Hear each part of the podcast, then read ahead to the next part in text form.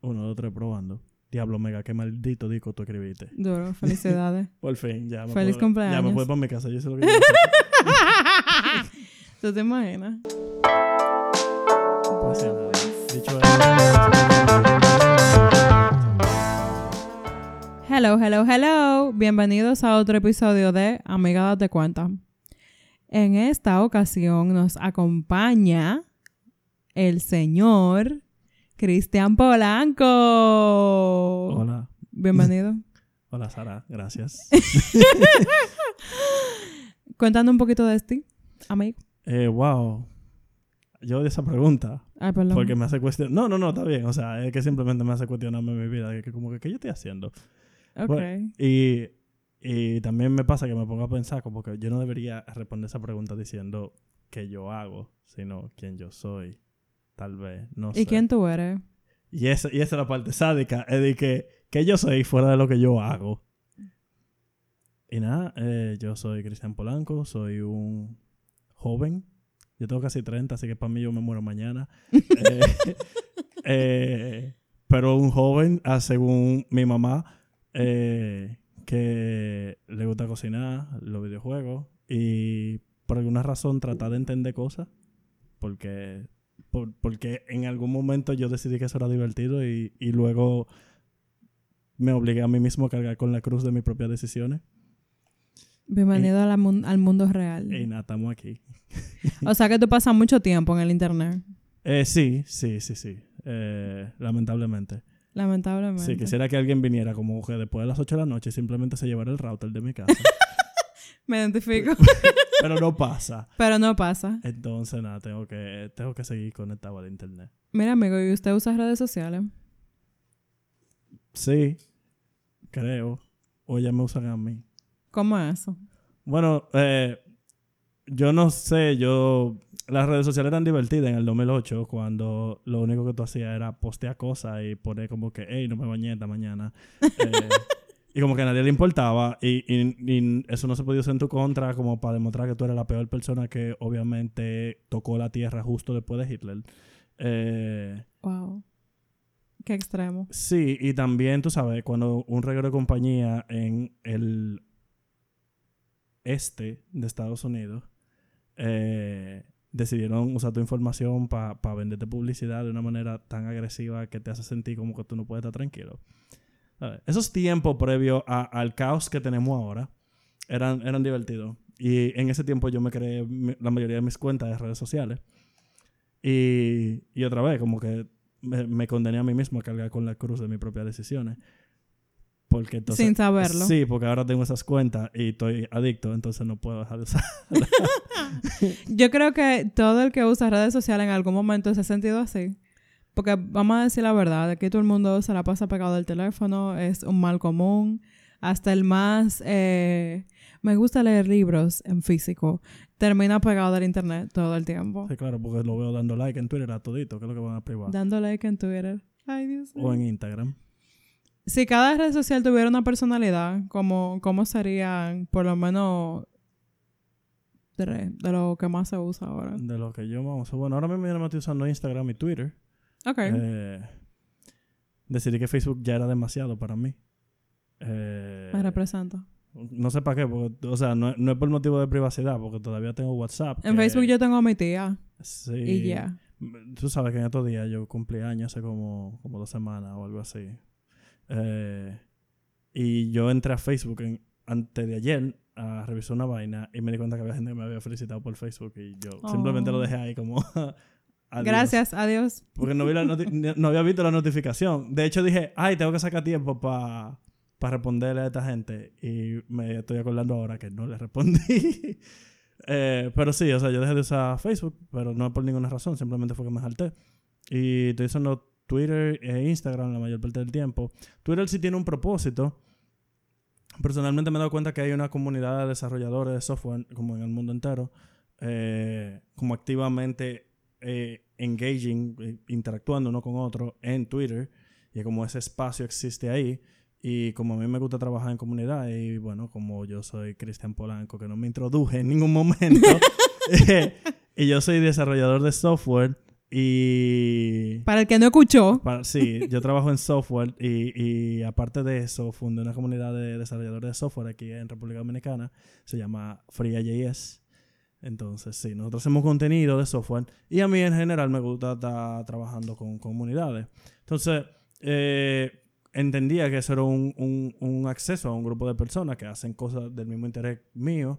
Y bueno, eso me llevó a Twitter, eh, especialmente en el espacio de pandemia, que fue ese momento en el que yo reconecté con Twitter eh, el año pasado, porque antes de eso yo no usaba, no los, tenía mis cuentas, pero no las usaba. Y bueno, Instagram, porque Instagram es como, no sé, ahí yo veo memes. Tú ves memes ahí, Pero si cada uno tiene, para responderte la pregunta de la personalidad, que creo que varía demasiado, durísimo. That's okay. Eh, Twitter es como.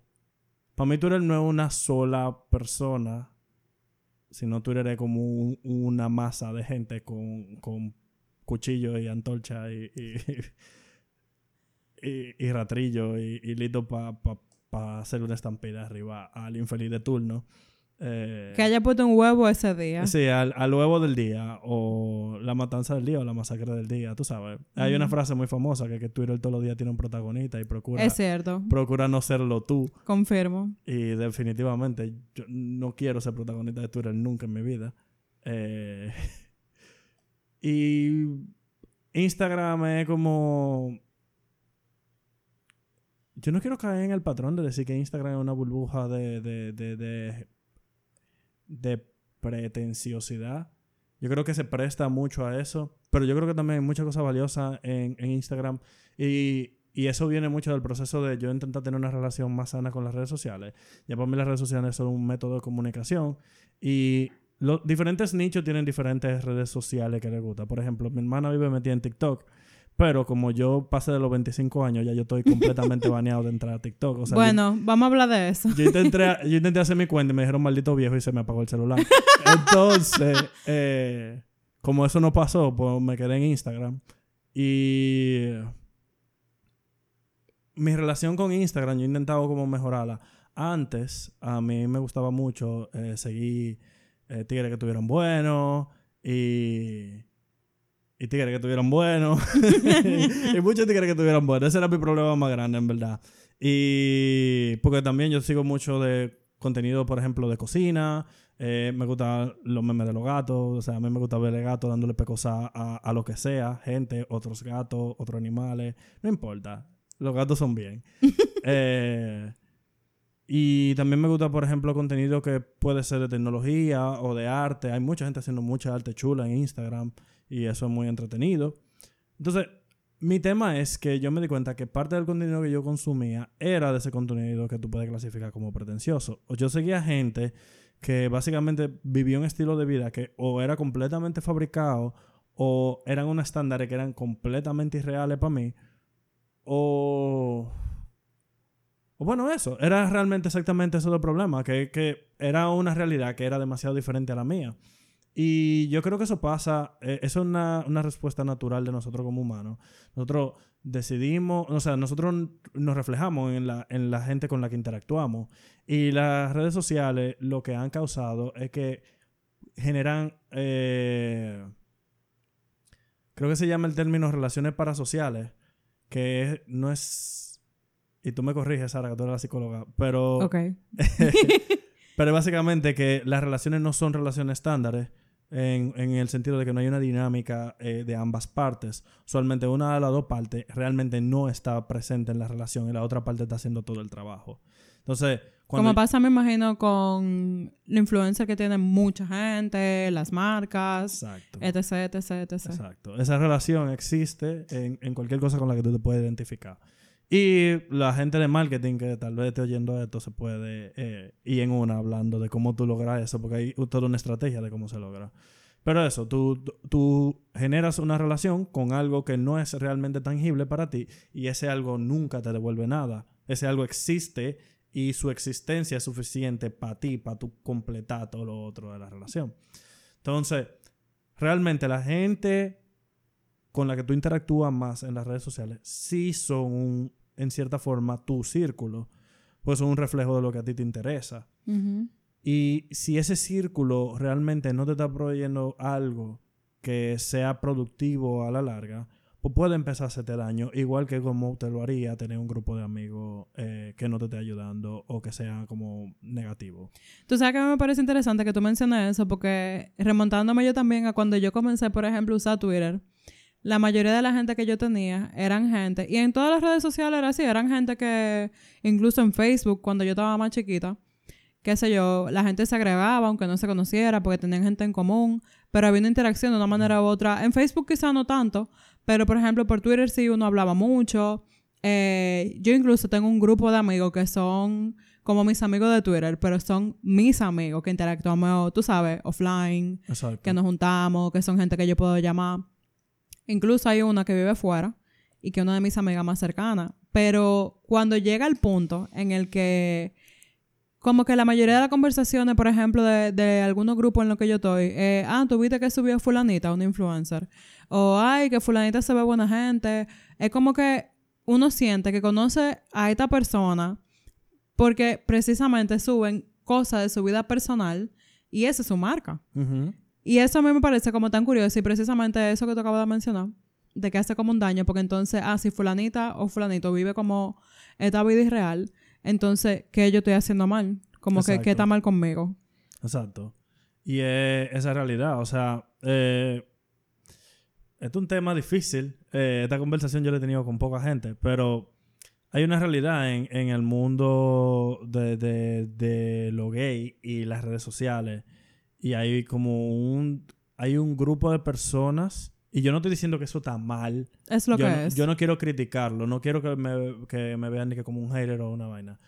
Yo simplemente me di cuenta que ese contenido no era algo que me estaba haciendo bien a la larga. Eh, pero hay un grupo de personas que se dedican a vender una imagen eh, de una vida de lujo, de viajes, de hoteles, de comiendo en, en restaurantes todos los días, eh, de unos cuerpos bellísimos, tallados, que lo lograron atento a alimentación y ejercicio, eh, entre comillas y luego entre comillas de nuevo. Eh, a todo esto quiero poner un side note. Un side note. No, yo no creo que tan mal usar medicamentos de modificación de performance o, o PED. ¿Qué es pa- eso? Para el que no sabe. sí, lo que cariñosamente la gente le dice puya, pero que en verdad es una, como- una colección de medicamentos que la gente usa para modificar su cuerpo, para mejorar su performance físico o su desempeño físico. Eh, tanto en la producción de músculo como en la capacidad de poder hacer eh, X o Y ejercicio. El punto es que mucha gente consume eso para modificar su cuerpo de manera más rápida a la hora de tú hacer ejercicio. Yo no creo que eso está mal. Eh, requiere mucho esfuerzo todavía hacerlo. Pero eh, hay un tema de cómo se ve eso, cómo se ven esos resultados versus, por ejemplo, yo que tengo ya, ¿cuánto? Seis años haciendo ejercicio constantemente y que obviamente si tú ves una foto mía, yo no tengo el cuerpazo que tienen esa gente. Y, y no es por mal, o sea, perfecto para ellos, pero para mí me estaba creando una sensación de que yo no estaba eh, haciéndolo bien en el Me gimnasio identificada. o que yo no estaba poniendo el esfuerzo suficiente, o que yo no me estaba alimentando bien. Y yo he llegado a punto donde yo he intentado controlar mi alimentación de una manera demasiado agresiva. Al punto tal que ahora mismo se me hace difícil, eh, la o sea, por la reacción adversa que yo tuve después de un periodo intenso de alimentación, a mí se me ha vuelto difícil poder volver a entrar en cualquier régimen de alimentación. Ya yo estoy que yo no quiero eh, ponerme a mi régimen de alimentación. La alternativa que yo estoy buscando, por ejemplo, para poder comer más sano, es mezclar más mi comida. Por ejemplo, me puse a investigar. Tengo entendido que si tú, y esto no es ningún consejo de alimentación para nadie, eh, si tú sigues una dieta mediterránea, es como más probable tú tener acceso como a, a mayor cantidad, mayor diversidad de nutrientes eh, por el tipo de platos que ellos producen, que usualmente tienen mucho ingrediente en porciones pequeñas regados en un solo plato. Eh, y otros beneficios, ah, información de sobra sobre eso ahí en el internet.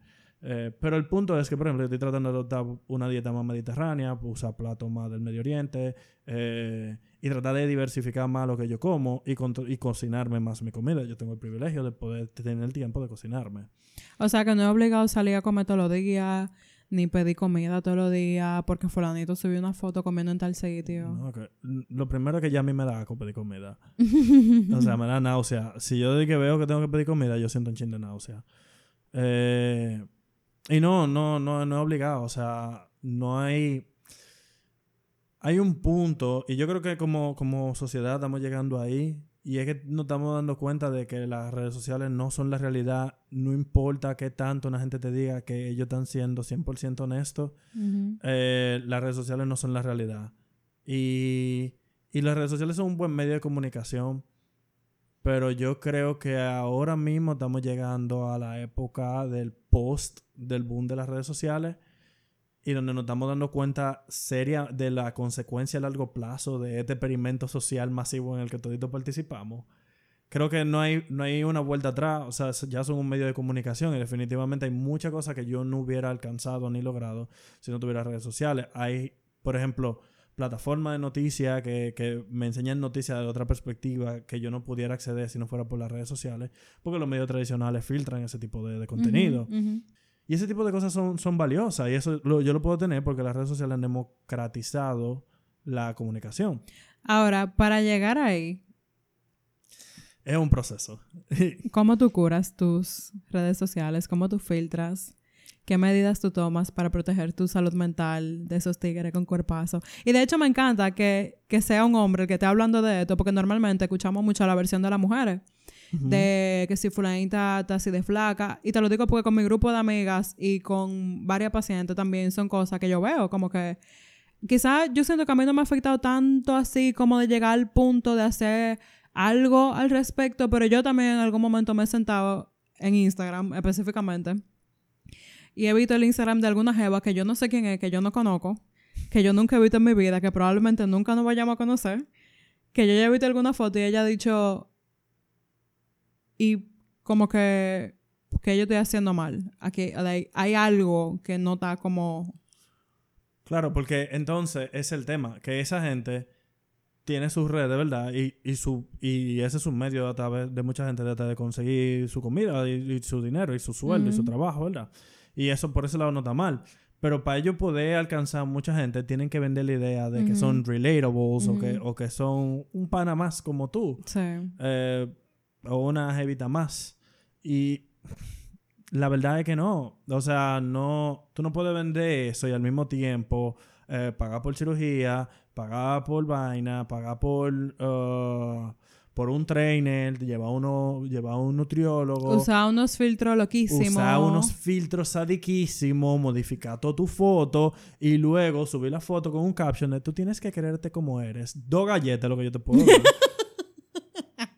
Quiérete como eres. Súper modificada. Sí, un, poco de amor en una pecosa. Porque, o sea, mi problema no es con ninguna de las cosas que yo mencioné anteriormente. Ve a tu nutriólogo, ve a tu gimnasio, eh, consigue, ponte cinco trainers que tú quieras. el de la mañana, el de la tarde, el de Cuidado con eso, porque también por ahí anda otro trastorno alimenticio. Ah, sí, que se llama vigorexia. Y entonces la gente que se esconden como detrás de una vida aparentemente saludable, porque están muy de cerca con el gimnasio y con la vida, con la actividad física, con la comida saludable, pero detrás de eso hay como un miedo terrible a no engordar y muchas veces descuidan su salud física, incluso quizás está desnutriéndose porque no, tienen, no están comiendo lo que tienen que comer o lo que su cuerpo necesita, o se ponen a hacer cantidad de ejercicio que son nocivas para su cuerpo también. Así que ojo con eso. Sí, yo... Cómanse su cheesecake el que puede, tranquilo. Lo que no podemos nos quedamos aquí y lo miramos con amor. Bueno. Eh, sí, yo puedo, te puedo decir porque probablemente yo pasé por, por algún episodio de eso en algún punto. Eh, sin, sin ánimos de autodiagnosticarme. No, claro, claro. Eh, te puedo decir que yo llegué a tener periodos súper intensos de alimentación donde yo me preparaba la comida de la semana y controlaba exactamente lo que iba a comer y era de que tanta, tanta libra de pollo en, en, una semana, tanta libra de esto, y con tanta cantidad de vegetales, con tanta cantidad. Era una vaina de loco. O sea, yo me pasaba de que los sábados los domingos cocinando para poder comer la dieta que yo quería la semana que viene. ¿Para el final qué? ¿Para el final qué? Yo no voy a tener esos cuerpazos, esos tigres nunca, porque yo estoy haciéndolo en el método tradicional. Y no planeo salirme de ahí porque no me interesa. Entonces, ya mi, mi, solución a ese problema fue aceptar que mi proceso es diferente y que no es que yo esté haciendo algo mal, es que mis tiempos son diferentes, pues yo lo estoy haciendo diferente. Pero ellos no te pueden, ellos no te pueden vender eso. No, claro. Porque entonces ya no es relatable. Pierden. Ya no es relatable. Y ya no es... Si tú te lo propones, tú lo puedes lograr. Y tú sabes que me parece muy interesante porque ese, si tú te lo propones, tú lo puedes lograr no nada más con la comida, sino con diferentes estilos de vida, esa mentalidad del joseador, Ah, también. de, del pobre es pobre porque quiere, pero no te lo voy a decir así, te lo voy a poner más bonito para que te sientas inspirado. Quiero decir algo. pero- Adelante. Fuck hustle porn. Ay, Maldito asco. sí. Como un culto a la esclavización hasta propia muchas veces en nombre de producir dinero y tener cosas y tener cierto estilo de vida. Y vamos a ser sinceros, eso no es para todo el mundo. Hay gente que sí que se le da natural. Hay gente que cuenta con el privilegio de que en su casa, bueno, ya había dinero y obviamente todo se hace más fácil. Hay quienes lo hacen desde cero porque tienen esa determinación, es verdad.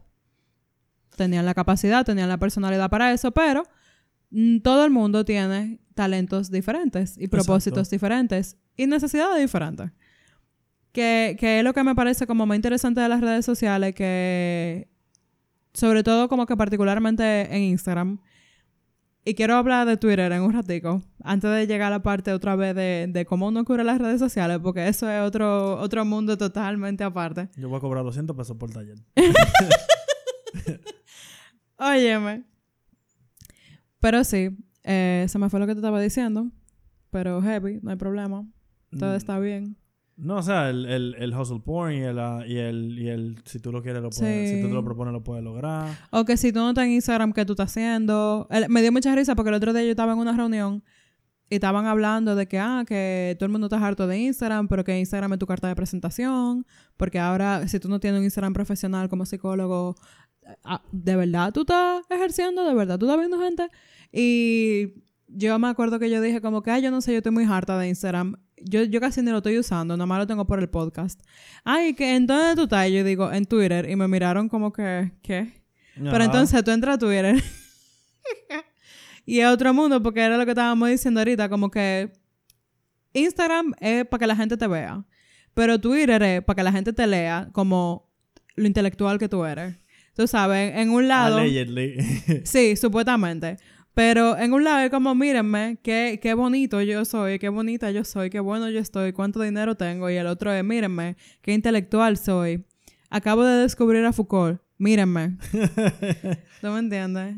Sí, excepto el grupo de gente que se dedica a hacer shitposting en cualquiera de las dos aplicaciones. Esas son mi gente favorita. Los agradecemos tanto, no se imaginan cuánto. O sea, cualquier persona que un día se dedique a hacer cualquier cosa que sea completamente subversiva a la norma de cualquier red social, yo quiero decirte desde ahora que yo te amo. Y, que- y- y yo espero que te vaya muy bien en esta vida y que, tú- y que todos tus sueños se hagan realidad. y que te encuentres 100 pesos en el pantalón. Sí, que tú, la no te encuentres mil pesos, no sí, no mil.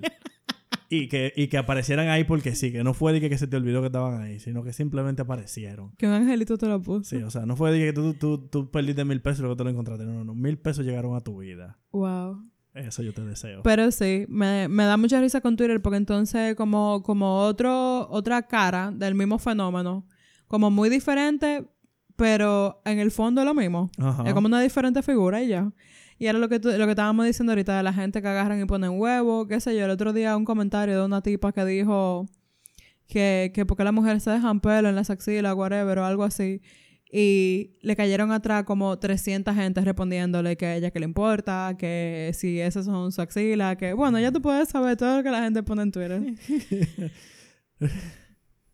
Sí, no, hoy, hoy lincharon a, a, a una gente ahí por hablar de, de la, de la bueno, milla sí, extra. de la milla extra en el, trabajo. El tema de hoy fue la milla extra. Eh, Sí, que el que no da la milla extra en el trabajo eh, era básicamente como denigrando a la persona que no está dispuesto a dejar su vida y el forro en una empresa o en cualquier tipo de trabajo. la- una empresa que te puede cancelar el día que tú, el día que yo le den la gana, sin previo aviso.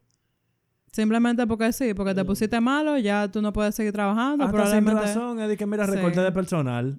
Ah, ok, gracias. Eh, perfecto. Entonces, eh, lamentablemente, o sea, yo creo que las relaciones con laborales, eso, eso puede ser otro, otro, otro episodio nada más. Soporto. De relaciones laborales, de tu relación con el trabajo. Dios mío, wow, qué maldito asco. Eh, ¿por, qué hay que, ¿Por qué hay que trabajar para ganarse la vida? Pero al de esa manera. pero al mismo tiempo me gusta tener internet data y no tener que matar una vaca todos los días en la mañana para poder comer. Entonces, trade-offs. Un equilibrio. Ajá. En fin, en conclusión, las redes se pueden poner bien intensas, no importa la red social en la que usted se encuentre. En todas las redes sociales hay de todo tipo de gente. Siempre aparece un intenso, por no decir muchos intensos. Y en ese caso, amigo, volvemos a la pregunta de hace un buen ratico. ¿Cómo usted cura sus redes sociales? Y sobre todo, ¿cómo usted se limpia de tener que estar leyendo tanta basura? Yo creo que lo primero que tú tienes que hacer con las redes sociales es aceptar que tu feed tú no se lo debes a nadie. Ese, es el primer paso. Eh, me acuerdo mucho, creo que fuiste tú misma que le dio retweet a, a un tweet de ahí de una tipa. Y la tipa lo que decía era como. Pero no es verdad que tú me vas a quillar en mi celular Ah, con sí. mi data que yo pago con mi dinero. Y yo dije, that's the mood. Es el único mood que yo necesito en mis redes sociales. Tú no me vas a dañar mi nota. No importa quién tú seas, tú no me vas a dañar mi nota. Y si tú estás en mis redes dañándome mi nota, con mi data, con mi celular que yo pago con mi dinero, usted se va. y a mí no me importa si usted es mi hermano, a mí no me importa si tú eres mi mamá, a mí no me importa. No, a mí usted no me va a dañar la nota. Ruede. Hay gente que por un motivo u otro, tal vez no te conviene simplemente darle un follow, pero las redes sociales te dejan ser más discreto al respecto y para eso dan los bonitos botones de mute, de restringir. y- Motear, bloquear. sí, está Cuando se también- pueda. Está también los close friends y tú sabes, tú ajustas y controlas tu, tu privacidad al nivel donde te, más te convenga, pero tú simplemente puedes poner que en Instagram, por ejemplo, tú le puedes apagar los posts y los stories a una gente y tú no tienes eh, ninguna obligación de ver, o sea, no te van a salir, El no te van a salir, punto. Entonces, tú puedes mutear a una gente para que no vea tus publicaciones, pero no, tú, no, no es que te va a dejar de seguir, eh, ni te va a dar un follow. Entonces, como que tú puedas ir manejar que la gente no sepa lo que está pasando el otro lado y tú tienes tu feed limpio, tranquilo y bonito. Y lo otro más es reconocer qué cosas, cuáles son tus intereses y cómo van evolucionando. Y qué cosas realmente, aunque tal vez te parezca agradable, tú tal vez lo estás consumiendo de una manera que no te esté haciendo bien. Por ejemplo, como lo que habíamos hablado, no está mal que a ti te guste trabajar y te, busque, y te guste buscar opciones para producir más dinero. Pero cuando eso se vuelve lo único que tú piensas 24/7 y tú estás dispuesto a Y no te deja dormir, tú te sueñas con eso y te levantas a las 3 de la mañana y vives todo el tiempo en ese juidero. Bueno, Sí, o sea... sí- lamentablemente te tengo noticias. Sí, puede ser que usted tenga un problema de adicción. Al Eh, trabajo, que de hecho es muy real. Saludos. Sí, o sea, la adicción para mí no es la dependencia de sustancias. Bueno, es una definición química, yo diría, pero es como... Ese es solo un tipo de adicción. Hay muchos tipos de adicción. Para mí adicción es cualquier relación insaludable con cualquier tipo de actividad. Mm. Es que no es- Eh, ¿Cómo era que decía nuestro ilustre y amado eh, Miguel José? eh, la adicción es un problema de, de las relaciones, ¿no? Y que la fiebre no está en la sábana. La fiebre no está en la sábana. Yo creo que eso es importante. Yo, esto ya es muy basado también en mi filtro personal. Cualquier gente que yo veo peleando con otra gente, se va. Se va. Ay, se sí. va. A mí no me importa. Cero se gente va. peleando. Cero gente peleando. Yo no puedo tener gente que se la pasa discutiendo. Ni gente que... Ni... Hay gente que se la pasa discutiendo. Hay gente que se la pasa haciendo show. Eso se van adelante. Pero hay gente que de vez en cuando quiere como venir a, a darle reply a los showceros. También se van. Y, es- y yo no tengo ningún tipo de vergüenza en darte un follow. Y... Y también entendemos que el chisme es interesante a veces, Sí. que comer boca es muy divertido, todo lo que ustedes quieran, pero hasta qué punto también muchas veces ponemos como en riesgo nuestra salud mental e invertimos nuestro tiempo en algo que realmente no nos aporta absolutamente nada. Es eso, porque que yo gano con discutir con un pana que cree que, que, que si Que la vacuna tiene un chip que se te va a pegar una cuchara. O sea, no, tranquilo. que la vacuna los volvió magnéticos. O sea, Dios mío, coño. Ayuda. Auxilio, por favor. Papá Dios, sacamos del tercer mundo. Digo que, Digo que yo estoy viendo que hay gente en Europa y en Estados Unidos con el mismo show de la Sí, no, porque que- olvídate, la gente sí está en todos lados. Pero precisamente lo importante es entender eso, que gente sigue en todos lados. Y que ya que hay gente así en todos lados, usted no va a cambiar el mundo, ni lo hizo, ni lo va a acabar. Meteorito 2024. Te esperamos. Por favor, llega.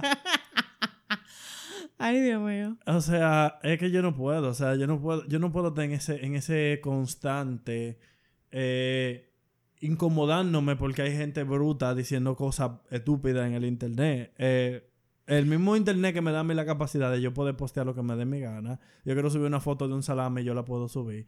Pero ese mismo internet le da a ese pana la El mismo acceso, El la mismo acceso. y la gente define lo que quiere ver. Y las redes sociales son excepcionalmente buenas en darte más del contenido que ellos entienden que te va a mantener usando la aplicación por más tiempo. Y ahí es donde el problema se vuelve súper eh, complejo. Porque ya no es solo tú reconocer que el contenido te puede estar haciendo daño. Es que si tú no haces ese ejercicio, la red social se va a aprovechar de ti y te lo va a seguir alimentando para que tú sigas consumiendo porque ellos le importa al final vender números. Porque yo puedo... He tenido la dicha o la mala suerte, no sé todavía qué, qué es, de poder estar presente cuando se están tomando rondas de inversión. Eh, eh, todas, esas- todas las redes sociales funcionan con un sistema de, de- de funding de, de inversionistas.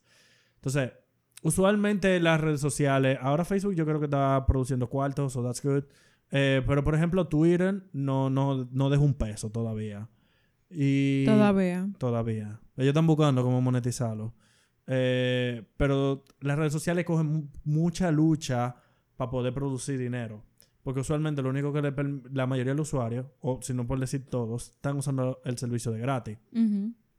Entonces lo único que tienen para ofrecer es los anuncios que ellos pueden desplegar dentro de la misma plataforma.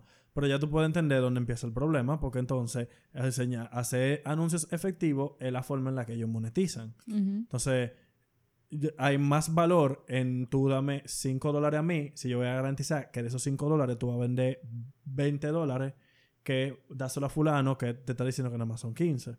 Y por ahí va el juego. Pero usualmente eso no, no sirve para muchas plataformas. Yo creo que Facebook logró hacerlo, pero la mayoría de las plataformas no logran convertirse completamente en una plataforma de, de anuncios.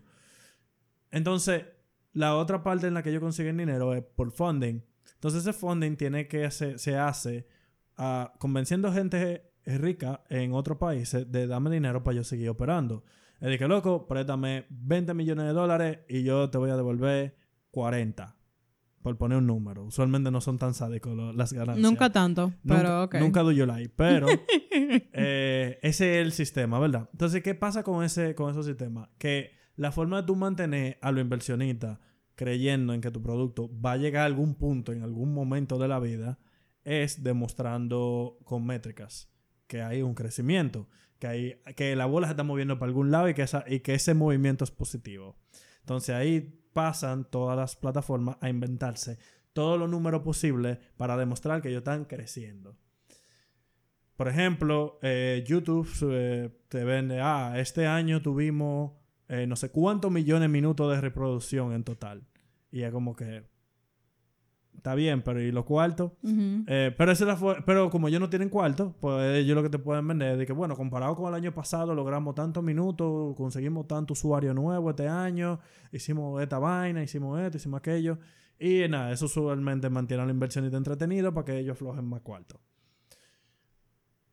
Entonces, de ahí viene la dinámica de garantizar que tú pases más tiempo usando la aplicación. Porque una de las métricas que más se venden across all applications, de todo, A o través sea, de todas las aplicaciones. Sí. Todo, todos los servicios que tú usas, Spotify, YouTube, Facebook, Twitter, Google, quien sea, entrega un reporte a los inversionistas de eh, tiempo de uso promedio sobre el tiempo.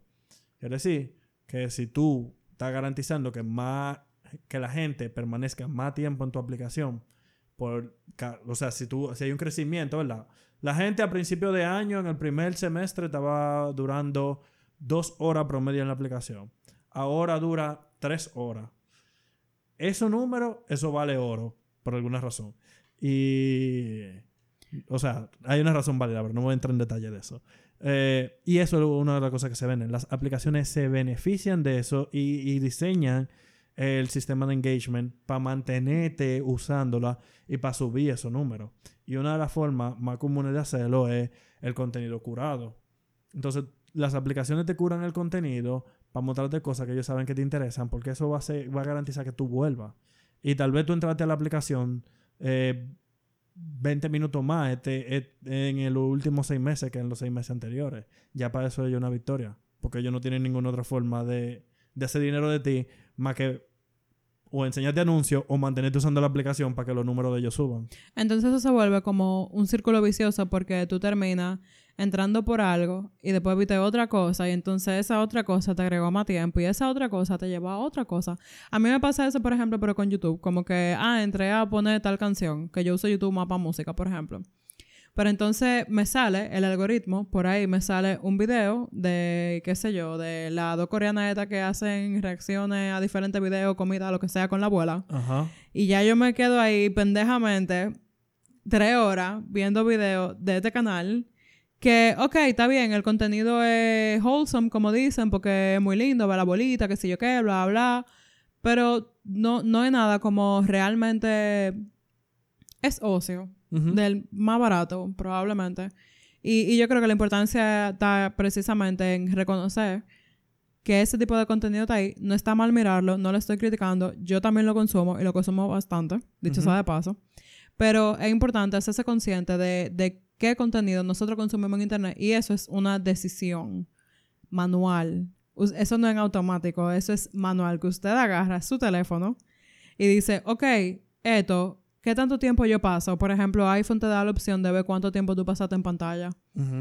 Y a veces yo veo la mía y yo me quedo, wow, o sea, Ujú. ok, yo trabajo desde mi computadora y desde mi teléfono muchas veces, pero una buena cantidad de ese tiempo no necesariamente de trabajo. Y aunque fuera de trabajo, wow, qué excesivo. No, y, y aún así, si tú te pones a verlo, es mucho tiempo. Sí, es mucho tiempo. O sea, yo he visto promedio y a, mí a veces yo lo miro y yo no sé si yo estoy mal y yo miro y dije, no, pues tú, em, tú promediaste 8 horas al día en el celular esta semana y yo te dije ¿Qué? que, o sea, yo voté un día entero En el celular. Esta semana en el celular. Digo, no, no digo lo voté porque puede ser hasta, por ejemplo, si yo tuve una llamada, eh, por ejemplo, cuando yo estoy hablando con mami, pues esos son fácilmente 40 minutos. de No, y es, y es lo que te digo, como que depende obviamente de, de qué tú- pero sabemos que hay una muy buena parte de ese tiempo. que es revisando redes sociales. Tú lo ves ahí, tú ves dos horas de Instagram esta semana y yo dije, diablo, coño, que yo, pero ¿para qué? Y de ahí precisamente como la importancia de, de, de este tema de conversación en este episodio, como que que le siembre el granito de la duda a alguien, porque yo particularmente, sobre todo ahora después de la pandemia, que me moví a trabajar remoto, que paso más tiempo en mi casa, que paso más tiempo en la computadora, wow, o sea, yo no me imaginaba que, oh, yo también soy adicta a mi celular. Sí, exacto, es el ¿Tú tema. entiendes? Sí. Y es como, a veces yo me encuentro así, como revisando una aplicación, viendo a ver si hay notificaciones, y luego reviso otra, y luego reviso otra, y luego reviso otra. Y yo dije, ¿qué es cuando tú vienes a ver, exacto, no Un- estás viendo nada. Una nevera vacía. Una nevera vacía. Pero llena de mierda. Exacto, cuando tú tienes hambre y tú estás buscando algo que comer, y te abres la nevera y están todos los ingredientes para preparar algo, pero ¿quién, quién lo va a cocinar? Yo quiero comer ahora.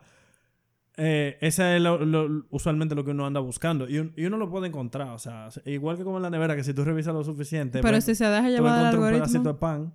Ah, claro. Un saludo a Leonel Fernández, el algoritmo. El algoritmo. Ay, Mira, la... Lo más importante es como entrar en una relación sana de cuando tú estás consumiendo porque se te está entregando y o cuando tú estás consumiendo, o sea, cuando tú estás consumiendo de las redes sociales de manera pasiva o de manera activa. no. Ujú. Si estás consumiendo de manera pasiva, es que tú estás en las redes sociales dándole scroll a ver cuándo va a llegar algo que te interesa ver. Yo creo que en ese momento, si tú estás en esa situación, tú deberías hacer lo más que esté posible en tu mano para tú pararte y hacer cualquier otra cosa. Ni que sea lavarte la mano. Y peor todavía, porque a veces uno llega al punto que uno le da para abajo, le da para abajo, le da para abajo. Y ya uno sabe que uno no va a encontrar nada. Exacto. Y como quiera, por inercia, uno se queda ahí pegado, dándole para abajo, dándole para abajo, dándole para abajo. Pelea contra ese impulso de seguirle dando para abajo, eh, yo creo que es un ejercicio sano. Eh, sal a lo que sea, ponte a mirar para el techo, para tener el balcón. tu Bebe agua, beban agua. Bebe ¿Cuándo fue la última vez que ustedes bebieron agua? Beban agua. Beban agua. Eh, sí, sí, beban agua. Mucha Beban agua. mucha agua. Eh, qué sé yo, hagan, hagan lo que sea. Pónganse a atarrayar una mascota. De verdad, lo que, Lo que sea. Algo que te, que te cambie el, el, el estado mental de estar ahí pegado. Sí, porque lo, lo más sano va a ser romper ese circuitaje que ya tiene, que tiene años construyéndose. Muchos. En el caso mío, si me siento a calcular, alrededor de 10. Yo voy, Eso es mucho tiempo. yo estoy en redes sociales del 2008. Ya del 2009 yo estoy. Ya tú puedes saber. Entonces, Y antes de eso, Tú vas para 12. s- wow. Wow. Ay, Dios mío, señores. Yo me acuerdo que yo empecé a usar Facebook en diciembre de 2010, 2008. Y antes de las redes sociales, por ejemplo, yo me acuerdo que... Porque el tema también era de pegado del internet. Estaban los jueguitos, por ejemplo, qué sé yo, de Disney o de cualquier otra página. Sí. Para las que jugamos MySing también, un saludito. Pero jugar, yo no lo, no lo veo mal. No, pero igual le pasa mucho tiempo en una pantalla. Porque si tú te sientes a calcular también, los padres de nosotros, esto era algo nuevo. Ellos no sabían cómo poner límites sanos porque tampoco entendían cuál era el problema. Hasta que comenzaron a surgir problemas y fue como que, oh, aquí hay que hacer algo. Y precisamente que, que, era lo, que era lo mismo que tú decías ahorita, creo que estamos en ese momento de que nos estamos dando cuenta de, espérate, aquí hay un problema, hay que hacer algo. Ajá. Este es tu llamado de alerta, aprovechalo. Sí, por favor. Eso es como también el mismo tema que ahora nos estamos dando cuenta de que lo que siempre te decía tu abuela de te va a quedar ciego por estar pegado de la Ay, televisión. Dios mío, sí. No es, no es completamente mentira. Y Res- que de hecho es parcialmente verdad. Exacto. Eh, resulta que no usar tu visión a distancia en los años de desarrollo causa problemas de miopía en la gente. Entre otras cosas que causa estar pegado a una pantalla en el cerebro. Pero como dijimos, eso es tema para otra conversación. Sí, o sea, salgan para afuera, por favor. Y- Salgan y, pa' a los afuera. carajitos también, sáquenlo para afuera. Por favor, Así mismo, con doble redundancia. sáquenlo para afuera. Sí, sí. Ay, mi madre. Bueno, este, este episodio definitivamente fue todo un viaje. ¿Con qué tú te quedas? Uy, eh, con que yo debería tirar mi celular en un zafacón o algo así. No, mira, realmente yo quisiera poder, como en, mi fantasía, más fantasía, no, no necesitar de mi celular para nada más para cosas puntuales. Pero realmente ya yo no veo una forma en la que eso vaya a ser cierto. A menos que se acabe el mundo y de repente el internet desaparezca completamente, llegue un meteorito y se lleve de toda la línea de, de, de teléfono.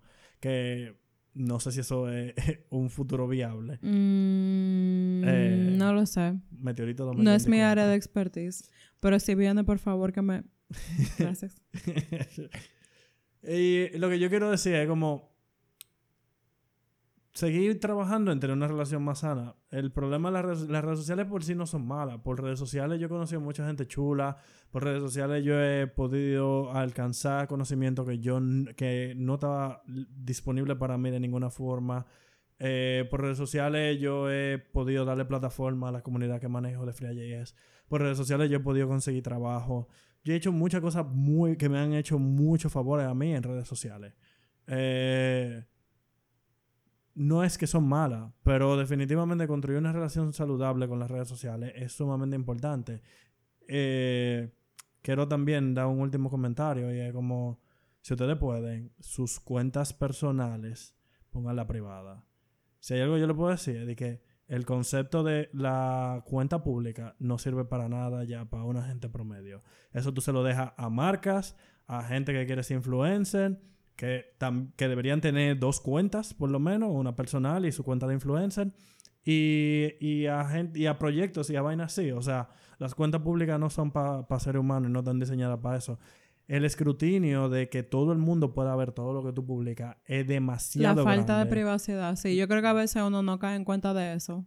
O sea, la gente sube fotos de sus hijos, la gente sube fotos de logro, la gente sube fotos de cuando está viajando. Y todo eso está público ahí en el internet para quien lo, para quien, lo quiera ver. O sea, si yo me voy de viaje por un mes, que yo subo de que, bueno, nos vemos en un mes, es de que Y también, aparte de eso, si tú buscas más abajo en mi perfil, hay una foto tagueada con el location de mi casa. Es decir, que... Ay, Dios mío. Qué Y la gente no se da cuenta de, la- grima. de las cosas pendejas que, que, que comparten. Sí, que son como, como errores idiotas, pero están muy normalizados, entonces como que no lo vemos. Sí, dejen, o sea, no compartan tanta información. O sea, las redes sociales no necesitan saber tanto de usted. Eh, mantengan su círculo más cerrado posible y acepten que, que no todo el mundo tiene que estar viendo que ustedes se compraron un carro. Yo estoy de acuerdo. Y yéndome por esa misma línea, yo definitivamente me quedo con dos cosas. La primera, eh, con el autocontrol con respecto a qué yo hago, qué cantidad de tiempo yo invierto en qué cosa, qué contenido yo consumo. Sentarse a hacer el análisis realmente de qué me aporta a mí directamente como persona este contenido que yo estoy consumiendo. Yo creo que es demasiado importante y sobre todo en esta época que hay tanta información en todos los lados. O sea, definitivamente, sobre todo lo que vivimos en ciudades grandes, estamos siendo constantemente bombardeados por información y llega un punto que de verdad el cerebro no aguanta, no puede más. Yo particularmente estoy en un punto que si yo pudiera como dejarlo y mudarme por un campo, así de que lejos de la civilización y mantenerme yo sola, yo lo hiciera. Yo porque no tengo la capacidad, honestamente, y hay mucho privilegio de vivir en una ciudad, lo que a mí no me interesa renunciar por una parte, pero realmente yo sí pienso que, que es como muy importante uno sentarse, sobre todo porque afecta mucho la salud, más de lo que uno se imagina. Específicamente la salud mental, que es de lo que estamos hablando. Y la otra cosa con la que yo me quedo es que el internet es el internet y la vida real es la vida real. No importa que tanto se solapen la una con la otra, en la vida de cada quien, a nivel colectivo, o sea, lo que sea. El internet es el internet la vida real es la vida real. Y eso es eso, porque definitivamente yo creo que esa es como una de las situaciones como más grandes. Como que hay algo que empieza en el internet y después se vuelve a la vida real y termina en alguien entrándose a la trompa, en alguien suicidándose, en alguien sufriendo algún tipo de, de situación de episodio depresivo, de trastorno de la conducta alimentaria, de ansiedad, de, de lo que sea, de problema económico, porque cogí un préstamo para comprar un carro, para subir a internet, para que la gente me vea. O sea, como que son tantas cosas que de verdad cuando uno se sienta a. Y podemos sonar como viejo, como la gente vieja que nada más, pero es la verdad. O sea, siéntense, el que esté escuchando esto y analice realmente mi vida real, ¿cuál es? ¿Es el internet o es, o sea, yo creo que yo me quedo con eso. En fin, hasta aquí el episodio de hoy. Gracias, Cristian. Gracias, Sara.